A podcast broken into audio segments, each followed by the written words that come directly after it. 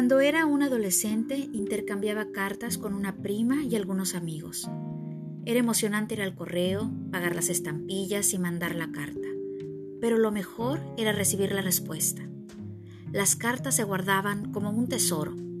Finalmente, esa comunicación con personas de otros lugares era algo especial, distinto, no cotidiano.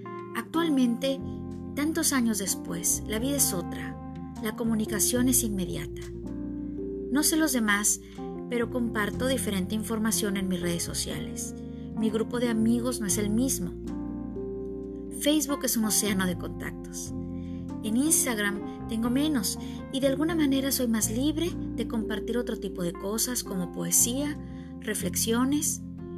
Es otro ambiente, otro tipo de interacción. Lo tengo privado y alguna vez conté más de 50 solicitudes de amistad que la verdad decidí declinar. Twitter se ha vuelto un sitio donde aprendo de mi labor docente. Y aunque comparto algunas cosas, me sigo considerando un aprendiz. He conocido personas sumamente amables, maestros que olvidan por completo el yo y que te invitan a un nosotros. Dejar el ego profesional y humano de lado es un reto, un proceso que la comunidad docente logra con éxito en Twitter. Se ve todos los días. Dentro de todo este grupo de personas increíbles, hay algunas con las que he podido coincidir y colaborar más, a la distancia, de país a país y a través de una pantalla. Me resulta inevitable recordar cuando esperaba mi carta de regreso después de un mes entero. Ahora mandamos un mensaje, un tweet, un correo y nos leemos al momento.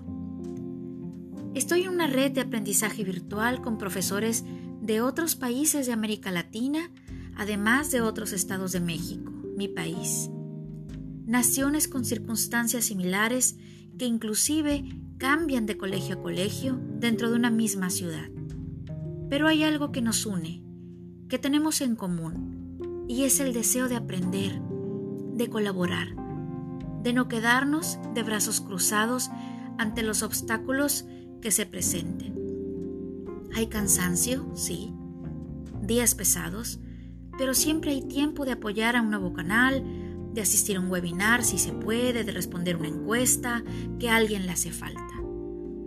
No deja de sorprender que dentro de una tragedia como la que vivimos, que ha costado vidas y otro tipo de serios problemas, como comunidad docente tengamos el entusiasmo y motivación para buscar todos los días la oportunidad de aprender, compartir y estar mejor preparados para poder atender a nuestros alumnos con clases a distancia.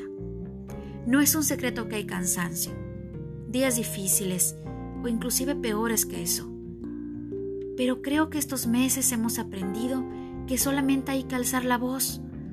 Siempre hay un compañero que puede estar ahí para ayudar y escuchar. Y tal vez no es momento de compartir para algunos, si es válido. Lo valioso es que hay una comunidad que espera con los brazos abiertos a aquellos que decidan un día unirse y ser parte de ella. En esta época de cambios, ser maestro ha tomado una nueva dimensión.